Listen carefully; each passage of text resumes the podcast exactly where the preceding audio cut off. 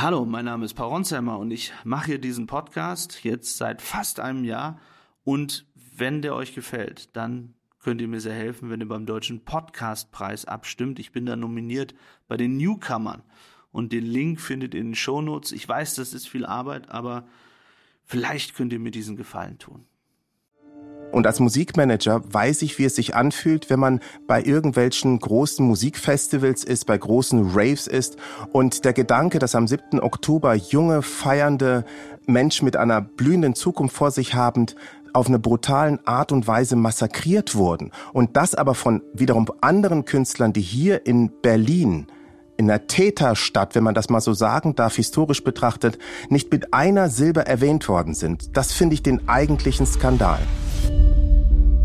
Hallo, mein Name ist Paul Ronsheimer, ich bin Journalist und Kriegsreporter und ich möchte heute über die Berlinale sprechen oder besser gesagt, was dort vorgefallen ist, über Antisemitismus, über das Problem, was es in der Künstlerszene möglicherweise mehr gibt als anderswo. Denn am Wochenende haben mehrere ausgezeichnete Künstler Israel vorgeworfen, einen Völkermord im Gazastreifen zu begehen. Sie schwiegen aber zum Massaker der islamistischen Hamas-Terroristen an 1200 Israelis sowie der Verschleppung hunderter Geiseln. All das spielte dort auf der Bühne überhaupt keine Rolle. Gleichzeitig gab es frenetischen Applaus der Zuschauerinnen und Zuschauer und an bestimmten Stellen auch von Bürgermeister Kai Wegner und von der Staatsministerin für Kultur Claudia Roth, die beim Bund für Kultur zuständig ist. Ebenfalls im Raum war der Mann, mit dem ich jetzt sprechen möchte, der Berliner Kulturstaatssekretär Joe Cialo. Hallo, Herr Cialo. Hallo, Servus. Herr Cialo, haben Sie dort im Raum auch geklatscht, als das passiert ist, was auf der Bühne passiert ist, nämlich als dort, ja, Israel ignoriert wurde, beziehungsweise Israel vorgeworfen wurde, einen Völkermord zu begehen und nichts über Hamas-Terroristen oder in irgendeiner Form von dem Massaker gesprochen wurde? Ich weiß nicht, ob das die richtige Fragestellung ist, wer im Einzelnen geklatscht hat oder nicht geklatscht hat. Aber eines ist doch vollkommen klar. Diese Veranstaltung und die Art und Weise, wie die Preisverleihung lief und äh, wie diese Preisverleihung, das haben Sie auch gerade eben in Ihrer Anmoderation gesagt, unwidersprochen lief, war ein Skandal und da müssen wir uns alle einreihen. Ich war vor Ort mit vielen anderen Kolleginnen und Kollegen und es ist natürlich auch aus meiner Sicht schon schmerzhaft zu sehen, dass es nicht gelungen ist, in dem Moment auch vom Programmablauf her, sei es über die Moderation oder sonstiges Einschreiten der Programmverantwortlichen, dem ein Stück weit zu entgegnen. Ich finde schon, dass es wichtig ist, äh, zu wissen, ob jemand geklatscht hat oder nicht. Denn Klatschen bedeutet ja Zustimmung oder man hört nicht zu oder man ignoriert es. Und das ist ja schon eine Debatte, wie es eigentlich sein kann. Und wir haben da Claudia Roth gesehen und wir haben den Bürgermeister gesehen, warum sie applaudiert haben und warum sie nicht einfach aufgestanden sind. Oder auf die Bühne gegangen sind oder zumindest den Raum verlassen haben, weil wir reden so häufig über Antisemitismus und über das, was man tun kann, aber in diesem Moment hätte ja die Politik und auch Sie etwas tun können. Das Entscheidende ist, was äh, im Anschluss passiert ist. Sie haben vollkommen recht, dass äh, die Situation im Grunde genommen, ich habe es an anderer Stelle beschrieben, wie ein Unfall in Zeitlupe, ein Stück weit auch von Fassungslosigkeit getragen war, ein Stück weit aber auch von einem Versuch, das Ganze nachzuvollziehen und mit der Fragestellung, wohin geht der Abend, wohin entwickelt sich das eigentlich weiter, kommt möglicherweise noch einer der Künstlerinnen und Künstler oder Preisträger, die sich dem verbal entgegenstellen oder eben auch eine andere Perspektive aber warum, ich muss da, ich muss da einlenken, entschuldigen Sie, Herr Cielo, aber warum haben Sie denn als Kulturstaatssekretär. Warum sind Sie nicht aufgestanden? Sie wollten schon gerade nicht darauf antworten, ob Sie geklatscht haben. Also gehe ich mal davon aus, Sie haben ähnlich wie Frau Roth und, und Herr Wegner auch geklatscht. Also zunächst mal bin ich Kultursenator Aber ungeachtet dessen ist es mir wichtig zu betonen, worum es hier eigentlich geht. Nee, ich möchte jetzt, ich möchte, nee, nee, nee, Herr Cello, ich möchte jetzt erstmal erfahren. Doch, doch, doch, wie, nein, Herr ich möchte jetzt erstmal erfahren, wie der Abend lief. doch, also, doch, doch, Sie müssen mir schon, äh, Sie müssen mir schon die Fragen beantworten, weil sonst macht das keinen Sinn. Also, Nee, wie ich war der? beantworte Ihnen gerne nee, die Fragen, aber, wie war ich das? Wie war das an dem boulevardesken Level ähm, Nein, das ähm, hat nichts mit, das hat, nein, nein, nein, das hat nichts mit Boulevardes zu tun, Herr Cialo, denn es geht ja um die Frage, wie an diesem Abend reagiert wurde. Ich habe gerade davon berichtet, dass Frau Roth und Herr Wegner geklatscht haben. Danach hat sich Herr Wegner dazu geäußert am nächsten Tag. Wie erging es denn Ihnen? Also Sie saßen dort im Publikum, haben diese Rede gehört. Was ging Ihnen durch den Schauen Kopf? Sie, schauen Sie mal, Herr Ronsheimer. Ich habe vorhin schon davon gesprochen, dass es wie ein Unfall in Zeitlupe war. Wenn ich das Bild des Unfalles nehme, dann ist das sicherlich etwas, was uns alle schockiert hat, womit wir alle nicht zufrieden sein konnten. Und mit dem Wissen von heute, mit Ihrem Wissen auch, bin ich mir ziemlich sicher, hätte das eine ganz andere Wendung genommen, dieser Abend. Hat es aber nicht. Aber warum? Das will ich ja verstehen. Warum ist da niemand aufgestanden? Also hat man das, haben Sie das, ich bleib jetzt mal bei Ihnen, weil Sie ja auch dort im Publikum saßen. Wissen Sie, Herr Ronsheimer, was wir erlebt haben, ist Antisemitismus der allergröbsten Art und Weise. Und was wir im Grunde genommen dann auch getan haben, war uns dem entgegenzustellen. Das tue ich Nee, haben Sie ja nicht. Haben Sie ja nicht. Haben Sie an dem Abend ja nicht, sonst wären Sie ja aus dem Raum gegangen. Also ich will. Sie reden, Sie reden, Sie reden von dem Abend, Sie reden von 45 Minuten.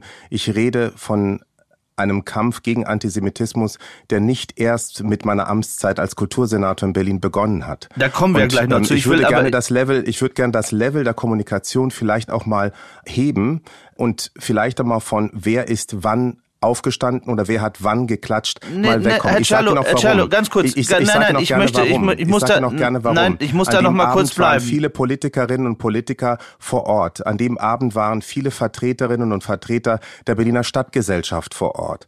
Und äh, Sie müssen wissen, bei so einer Preisverleihung geht das ja nicht innerhalb von zehn Minuten, sondern eine solche Preisverleihung zieht sich wahnsinnig lange hin.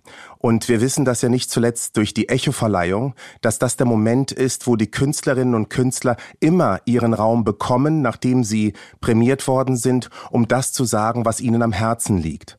Und wir wissen aber auch, dass es an der Organisation liegt, dem sozusagen sich entgegenzustellen, beziehungsweise in der Organisation dafür zu sorgen, dass es eine entsprechende Vielfalt von Siegerinnen und Siegern, dass es entsprechend auch eine eingehegte Moderation gibt, bei der diese Themen nicht unwidersprochen bleiben. Das ist an dem Abend nicht passiert. Was jetzt hier stattfindet, ist das Ganze auf drei Personen oder vielleicht auch, es waren mehrere Politiker da, Politikerinnen da, das darunter zu reduzieren und dann getreu dem Motto kreuzigt ihn einen Schuldigen festzumachen. Ich würde gerne über darüber diskutieren, was wir hier eigentlich erleben, nämlich einen ungebremsten Antisemitismus und was wir tun können, um dem zu begegnen. Und da habe ich Ihnen einige Antworten mit ins Gepäck gebracht. Ja, da, darüber reden wir auch gleich, Herr Cialo. Nur, nur, nur, ich möchte noch einmal verstehen, denn über diesen Abend reden eben alle.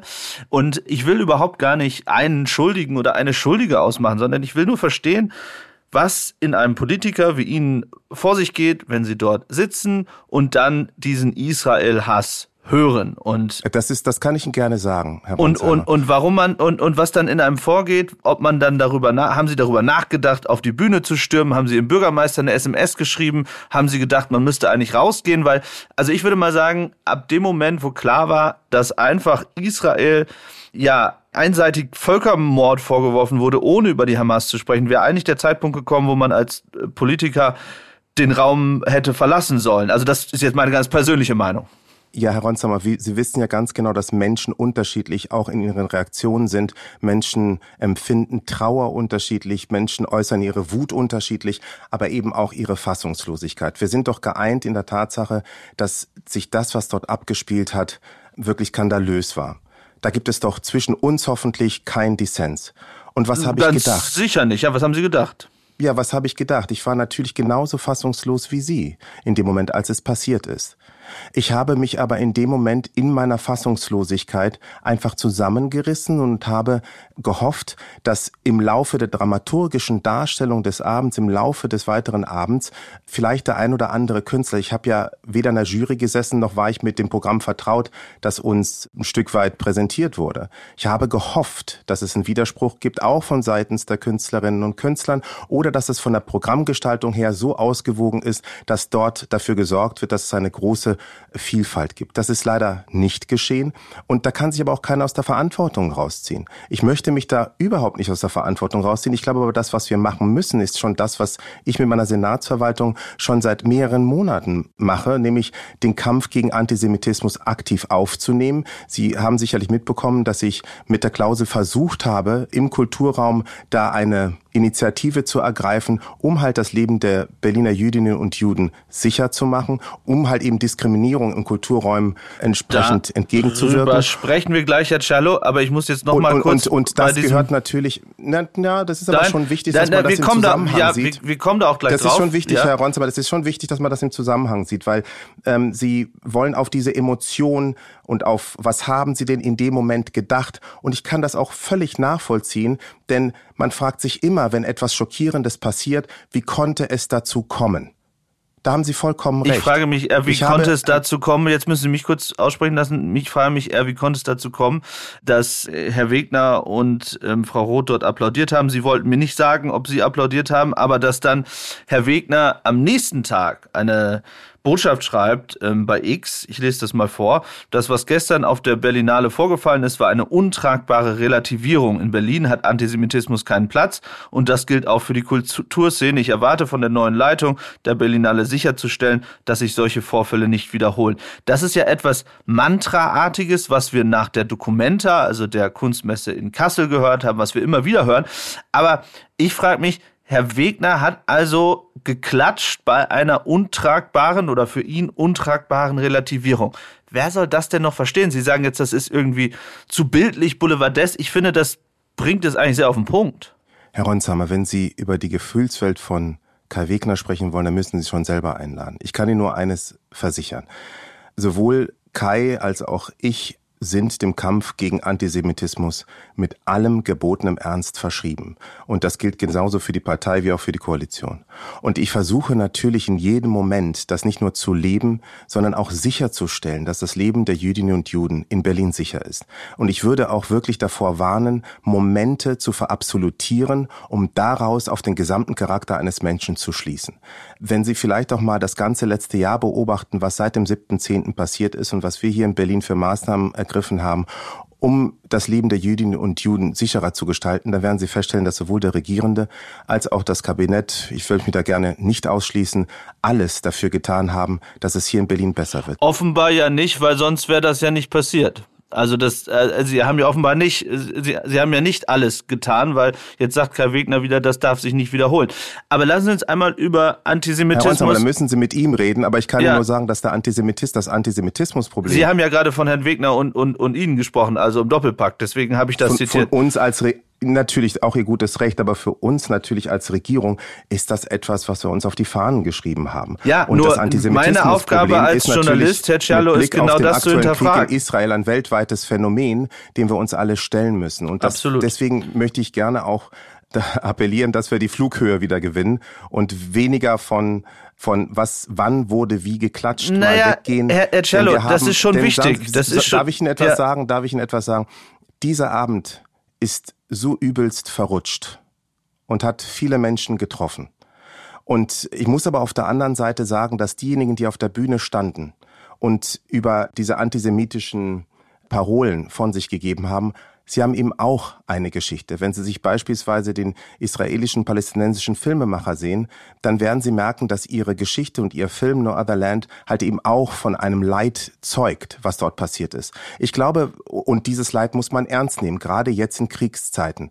Und das gehört auch zur Wahrheit dazu. Und ich glaube, es ist auch unsere Pflicht, dass wir die Geschichten und das, was passiert, ein Stück weit auch ausgewogen betrachten. Ich finde, was dort passiert ist, deswegen so furchtbar und deswegen so grausam, weil das, was am 7. Oktober passiert ist, völlig unwidersprochen geblieben ist. Und wir haben das doch alle gesehen. Und mich hat das deswegen auch persönlich sehr getroffen, weil ich ja selber aus der Kulturszene entstammt. Und als Musikmanager weiß ich, wie es sich anfühlt, wenn man bei irgendwelchen großen Musikfestivals ist, bei großen Raves ist und der Gedanke, dass am 7. Oktober junge, feiernde Menschen mit einer blühenden Zukunft vor sich habend auf eine brutalen Art und Weise massakriert wurden. Und das aber von wiederum anderen Künstlern, die hier in Berlin in der Täterstadt, wenn man das mal so sagen darf, historisch betrachtet, nicht mit einer Silbe erwähnt worden sind. Das finde ich den eigentlichen Skandal. Und das hätte eigentlich passieren müssen. Man hätte dafür sorgen müssen, dass diese Perspektive kommt. Das ist nicht passiert. Und insofern kann ich durchaus verstehen, dass Sie da an der Stelle Druck machen. Aber ich würde mich auch gerne darüber unterhalten, wie wir unsere Gesellschaft wieder geeinter kriegen.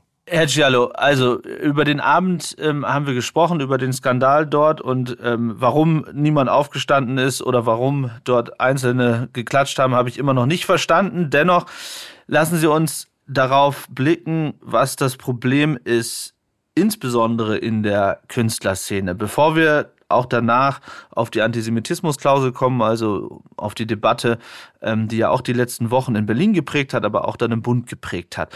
Sie sind jemand, der wirklich Erfahrung hat in der Kunstszene. Sie haben es angesprochen. Sie waren Musikmanager, ähm, sind jetzt Kultursenator.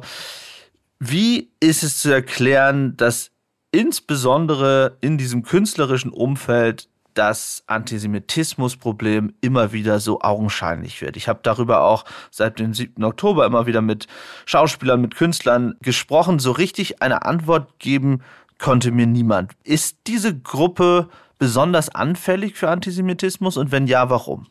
Ich weiß nicht, ob diese Gruppe besonders anfällig für Antisemitismus ist. Das würde ich sogar eher verneinen. Sie ist nicht anfälliger als beispielsweise die Hochschulen es sind, wo sich ja auch Intellektuelle treffen und bei dem Begriff des Antisemitismus erstmal eine Definition an den Tag legen. Stichwort IRA-Definition oder Jerusalem Declaration. Und da gibt es noch viele andere Definitionen. das habe ich ja übrigens auch damals gemerkt, dass mal, als ich meine Klausel vorgestellt habe, wie sehr beim Antisemitismus über Definitionen geredet wurde, aber bei den anderen Ismen, sprich Rassismus oder auch Ableismus oder Klassismus, da wurde mit keiner Silbe an irgendeiner Definition rumgerührt. Und ich glaube, das hat viel was mit Israel zu tun. Das hat viel mit dem Staat Israel und mit den seit Jahrzehnten andauernden Konflikten zu tun. Und das entlädt sich in einer Form von Antisemitismus, den wir selbst hier in Deutschland in der Form schlichtweg nicht kannten oder mit denen wir jetzt auch erneut kennenlernen. Und durch diesen Konflikt in Israel gibt es aber auch eine völlig neue Sicht auch innerhalb der jüdischen Gemeinschaft wie Antisemitismus bekämpft werden sollte. Und diese Ausprägungen haben wir auch letztendlich während der Berlinale erlebt. Aber wir erleben es eben gerade bei, bei Schauspielern oder sehen es in der Öffentlichkeit ähm, immer wieder.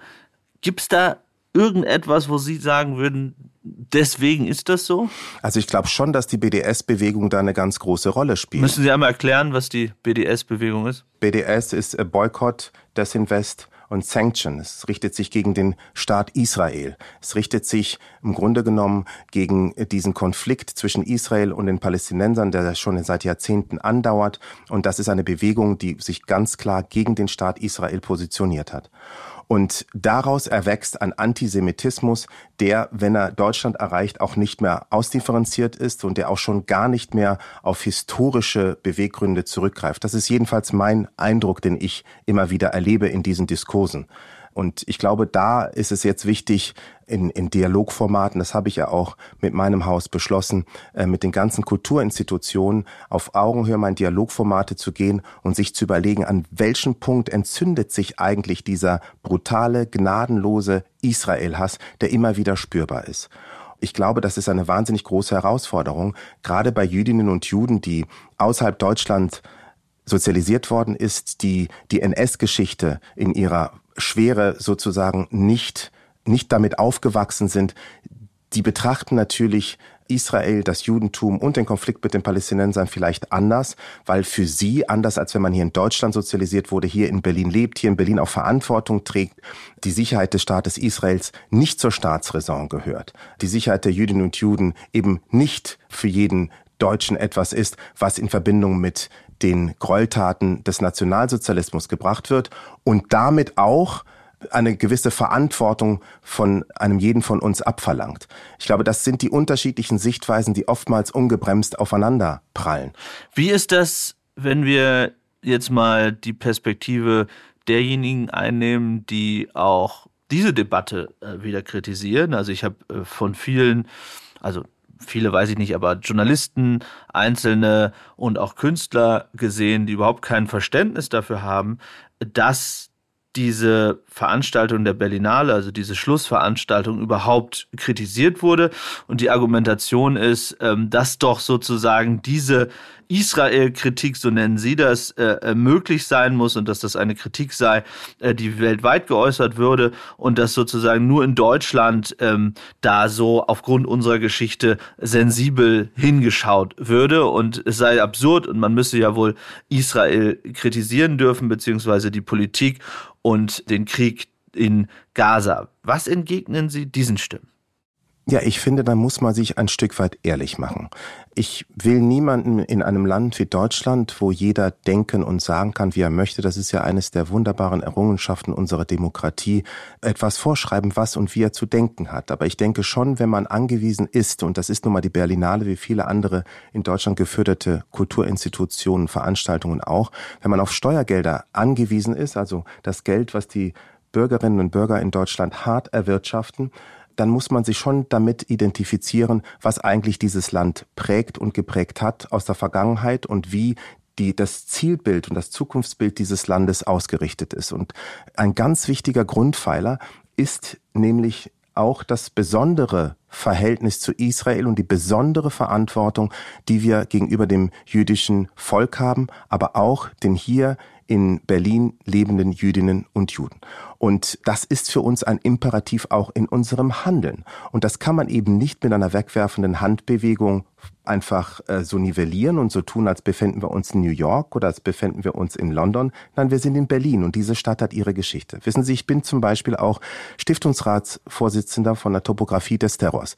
Wenn Sie sich mal vorstellen, das ist genau der Platz, an dem die SS früher ihren Sitz hatte, wo Heydrich war, wo Himmler war und die ganzen Nazi-Größen, die auch die ganzen Konzentrationslagern betrieben haben. Dort, wo Millionen von Menschen umgekommen sind. Mit dieser Verantwortung können Sie nicht einfach dann mit einer wegwerfenden Handbewegung, wenn ich das Bild nochmal bemühen darf, so tun, als, als befänden wir uns an einem anderen Teil der Welt. Deutschland hat eine geschichtliche Verantwortung und muss das wahrnehmen. Oder nehmen wir mal zum Beispiel auch die Verantwortung, die ich trage für das, für das Haus der Wannsee-Konferenz, wo ich ebenfalls Stiftungsratsvorsitzender bin. Dort wurde systematisch in einem bürgerlichen Ambiente die millionenfache Tötung der Jüdinnen und Juden, der Sintis und Romas beschlossen. Was bedeutet das für uns mit Blick nach vorne? Das bedeutet, dass wir eben nicht vergessen dürfen und nie wieder impliziert genau diesen Gedanken. Und wenn wir den beiseite schieben und uns nicht damit identifizieren, wenn wir jetzt einfach mal andere Denkmuster annehmen, dann ist das ein Verrat an unserer eigenen Geschichte. Und das darf schlichtweg nicht sein.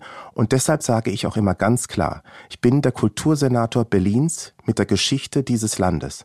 Und deshalb muss man sich schon mit dem auseinandersetzen, was dieses Land prägt. Und dann kommen wir nämlich zu dem Punkt, dass das, was während der Berlinale passiert ist, so auch nicht geht und so auch nicht zu tolerieren ist. Herr Cialo, jetzt habe ich Sie hart kritisiert Ende Januar in einem äh, Kommentar. Da ging es um die sogenannte Antisemitismus-Klausel, die wir gleich nochmal erklären müssen. Generell ähm, ging es darum, dass Sie, seitdem Sie im Amt sind, äh, versucht haben, eine Klausel ins Gespräch zu bringen, äh, wo es den Plan gab, kein Geld mehr an Künstler zu bezahlen, die sich nicht gegen Antisemitismus bekennen, also die klar sagen, ähm, dass sie gegen Antisemitismus sind. Ähm, da wollten sie eine Klausel einführen und die haben sie dann wieder verworfen. Ich habe daraufhin geschrieben, dass sie und ihre Partei am Ende vor dieser Lobby, vor der antisemitischen Lobby, eingeknickt sind, denn ähm, ich habe dort kritisiert, dass eben viele Künstler das nicht wollten, beziehungsweise sie für diese Klausel äh, kritisiert haben und dann von Zensur gesprochen haben und mit Konsequenzen gedroht haben. Und jetzt ist das bei der Berlinale passiert. Zeigt es nicht, dass diese Klausel dringend notwendig wäre? Ja, die Klausel ist dringend notwendig. Vielleicht mal einen Schritt zurück. Als ich mein Amt übernommen habe, wurde ich natürlich von vielen Ereignissen eingeholt. Ähm, wir erinnern uns letztes Jahr, da hatten wir hier in Berlin die großen Herausforderungen zu bestehen, Stichwort Roger Waters, bei dem schon in Frankfurt bei seinem Konzert der Auftritt verboten werden sollte, aber durch einen Gerichtsbeschluss der Auftritt dann letzten Endes doch noch mal erlaubt wurde. Das hatte uns dann einfach auch gezeigt, dass wir diese Art der antisemitischen Bestrebungen, dass wir dem Einhalt gebieten müssen. Und da war schon klar, dass wir eine rechtliche Regelung brauchen, um halt denjenigen keine Steuermittel zuführen zu können, die antisemitisch oder sonst wie unterwegs sind. Dann kam, wenn ich das mal zeitlich einordnen darf, der 7. Oktober. Und ab diesem Tag waren wir ein Stück weit Nein, nicht ein Stück weit, waren wir wirklich im Fieber. Bei uns in der Senatsverwaltung, hier in der Stadt, aber in ganz Deutschland und letztlich auch weltweit. Wir haben danach erlebt, was hier in Berlin passiert ist. Es wurden Häuser markiert mit dem Davidstern. Wir haben erlebt, wie Jüdinnen und Juden Angst hatten. Gute Freunde von mir haben sich nicht mehr getraut, ihre Kinder zur Kita zu bringen.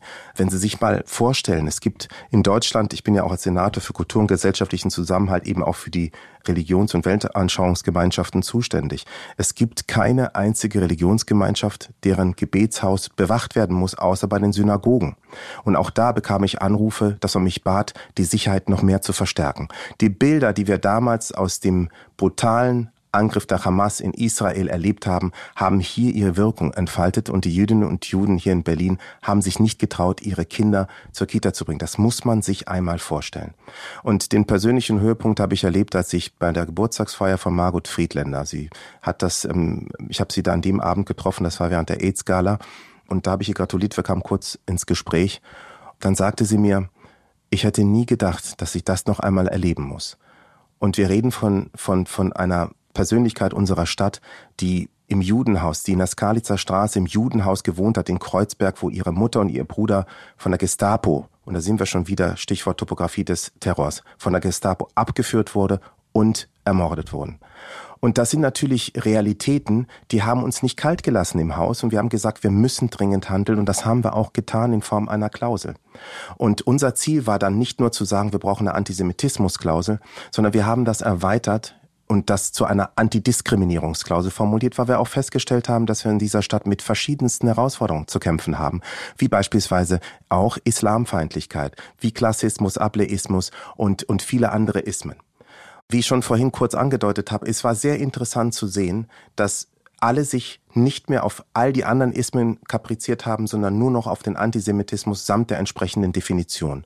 Und da entzündete sich eine richtig krasse Diskussion, die im Kern eigentlich sich immer nur um das Existenzrecht des Staates Israels gedreht hat. Diese Diskussion war ich bereit zu führen und ich hatte auch schon mit meinen Häusern ein, eine Zeitleiste vereinbart, bei der wir diese Klausel einführen, bei der wir dann im Dialogformat uns austauschen und auch gegebenenfalls hinten raus in dieser Klausel Nachbesserung führen können. Aber dann kam etwas, was mich natürlich ein Stück weit auch sehr zum Nachdenken gebracht hat, mich auch sehr getroffen hat. Und zwar hat man mir vorgeworfen, dass ich die Kunst- und Meinungsfreiheit beschneiden würde, dass ich Gesinnungszensur betreiben würde. Das ist schon, ähm, das sind schon Vorwürfe, äh, Verfassungsrang haben. Aber Herr Cello, bevor man mit so einem Vorschlag oder einer Idee, dass man sagt, man will eine Antisemitismusklausel einführen, an die Öffentlichkeit geht, muss man doch solche Dinge beachten. Und wenn man dann an die Öffentlichkeit geht, muss man das doch durchstehen und sagen, jetzt erst recht und jetzt mache ich diese Klausel, äh, weil ansonsten sehen sie doch tatsächlich, so wie ich es auch kommentiert habe, wie ein Umfaller aus. Achso, Sie meinen das so, dass ich da so gerade bleibe wie bei Habecks Heizungsgesetz, dass ich warte, bis das Gericht mir das kassiert oder beim letzten aktuellen Haushaltsgesetz der Bundesregierung, bis ich warte, dass ich das kassiert bekomme? Also ich glaube, der Vergleich von Antisemitismus jetzt mit dem Heizungsgesetz, ich weiß nicht, ob das, wo das hinführt, aber, aber, aber, jetzt müssen Sie mich nee, auch mal kurz... Jetzt, Einführung eines... Herr Cello, jetzt haben Sie ja drei Minuten durchgeredet, jetzt müssen Sie auch ganz kurz mich zu Wort kommen zu lassen, weil sonst ist es. Ja, ja aber wenn Sie Gespräch. mit solchen spitzen Formulierungen kommen, dann müssen Sie auch ja, ertragen. Ja, kann ich, kann ich, kein Problem. Also, wenn Sie dann dort stehen und sagen, ich führe eine Antisemitismusklausel ein und sie noch weiter verteidigen. Und dann gibt es Kritik von, von Künstlern und wir haben ja gerade erlebt, wie groß das Problem offenbar ähm, des Antisemitismus in dieser Künstlerszene ist. Denn sie sagen, einerseits ist nicht wichtig, wer klatscht, aber dass sozusagen der ganze Saal jubelt bei dem Vorwurf des Völkermords, wo eben nicht über Hamas gesprochen wurde, sondern äh, wo diese Künstler ähm, der israelischen Regierung oder Israel diesen Völkermord vorgeworfen haben und dann fast der gesamte Saal, der ja nun Kunstszene ist, klatscht, ähm, dann muss einem das ja schon zu denken geben. Also dass sie dann wieder zurückgezogen haben, das hat doch der Sache massiv geschadet, weil man noch denken würde, also wenn nicht jetzt, wann denn dann? äh, soll es möglich sein, dass wir äh, in Berlin sagen, wir zahlen nur Steuergeld an Künstler, die sich klar gegen Antisemitismus bekennen. Da würde ich Ihnen gerne was dazu sagen, wenn Sie mal ganz kurz 20 Minuten geben, damit ich das in einem Gedanken ausformulieren kann. Na, das ist ein Scherz, aber ich würde das schon gerne stringent wiedergeben können. Also, wissen Sie, wenn Sie erstmal damit äh, konfrontiert werden, dass Verfassungsrechtler äh, ihre Bedenken zum Ausdruck bringen und diese Bedenken betreffen wirklich die Kunst- und Meinungsfreiheit, dann ist es etwas sehr, sehr schwerwiegendes. Jedenfalls trifft es mich sehr. Also diese berechtigten Zweifel, ja, dass diese Klausel in dieser Form nicht rechtssicher ist, hat bei mir einfach die Tatsache ausgelöst, dass ich gesagt habe, ich werde meinen politischen Willen der Rechtsstaatlichkeit unterordnen. Weil Zweifel an dieser Verfassungsmäßigkeit der Klausel. Aber wieso klären Sie sowas denn nicht keine, vorher, bevor Sie an die Öffentlichkeit dürfen gehen? Keine, dürfen keine Zweifel an unsere Rechtsstaatlichkeit aufkommen lassen. Ich kann Ihnen das genau sagen, das habe ich vorhin auch versucht zu tun. Es ist oftmals so, dass viele Klauseln oder Regelungen, die veröffentlicht werden, später ja auch von Bundesverfassungsgericht kassiert werden. Man weiß am Anfang oftmals nicht, ob das so rechtssicher ist, dass es einer gerichtlichen Auseinandersetzung standhalten kann. Ist oftmals nicht der Fall. Und dieser Vorwurf, ja, der war so heftig, dass ich mir gesagt habe, nun gut, wenn das so ist, dann setzen wir die Klausel aus, setzen wir die Klausel aus und führen das fort, was ich ohnehin für einen ganz wichtigen Teil des Miteinanders in der Kulturszene halte, nämlich die Dialogformate. Und gleichzeitig überlegen wir uns, an welcher Stelle können wir denn nachbessern? Da muss ich nicht erst abwarten, bis ein Gerichtsurteil kommt. Das war uns klar, dass wir da handeln müssen, auch nach einem Gutachten. Und ich sage Ihnen ganz ehrlich, das, was Sie damals geschrieben haben, hat mich natürlich nicht kalt gelassen, hat mich ehrlicherweise auch getroffen. Aber ich kann das aus Ihrer Sicht völlig verstehen, dass Sie das so geschrieben haben, wie Sie es geschrieben haben. Und das ist auch völlig in Ordnung. In der politischen Arena muss man das auch aushalten. Aber gleichzeitig sage ich Ihnen auch, ähm, wir besser nach. Wir werden bald mit einer senatsübergreifenden neuen Regelung kommen, die wir gemeinsam mit der Verwaltung der Justiz, gemeinsam mit der Senatsverwaltung von Sen Askiva, also Arbeit, Soziales, Vielfalt und Antidiskriminierung, unter deren beider Führung und gemeinsam mit der Senatorin Iris Spranger, die unsere Innen- und Sportsenatorin ist und mein Haus für Kultur und gesellschaftlichen Zusammenhalt. Diese vier Häuser arbeiten zusammen an einer neuen Regelung und die werden wir dann hoffentlich auch bald präsentieren, weil es uns natürlich auch völlig klar ist, dass wir auch nach den Vorkommnissen ähm, an den Universitäten eine senatsübergreifende Regelung brauchen, um halt einen entscheidenden Schritt hin im Kampf gegen Antisemitismus, aber auch gegen Diskriminierung zu unternehmen. Und da sind wir da schon on the, on the move. Wenn Sie sagen on the move, was wird diese Regelung unterscheiden von der Antisemitismusklausel, die Sie ursprünglich wollten? Ist weiterhin Ihr Ziel, dass Künstler etwas unterschreiben müssen, ähm, wo klar wird, also Künstler, die Staatsgelder bekommen wollen, dass sie sich klar gegen Antisemitismus bekennen? Also im Grunde genommen ist, ist diese Klausel ja nicht nur auf Antisemitismus beschränkt, war übrigens die Antidiskriminierungsklausel auch nie. Aber es ist doch vollkommen klar, dass wir sicherstellen müssen, dass das Geld der Steuerzahlerinnen und Steuerzahler niemanden zugutekommt, der nichts Gutes im Schilde führt. Also im Grunde genommen, ja, Herr Ronsheimer, Sie haben recht. Wir werden den Gedanken weiterführen. Wir wollen das aber rechtssicher aufgleisen. Aber was heißt das? Steuergelder, die, die für jemanden, der nichts Gutes im Schilde führt. Das ist jetzt sehr breit formuliert. Also ich, nee, ich habe das schon vorhin ja. gesagt, gegen Antisemitismus, Klassismus, gegen Islamfeindlichkeit, all diese Dinge, die unsere Gesellschaft spalten. Nur damit ich das verstehe, was genau darf dann ein oder sollte ein Künstler dann nicht mehr öffentlich sagen oder posten, der Steuergeld haben will?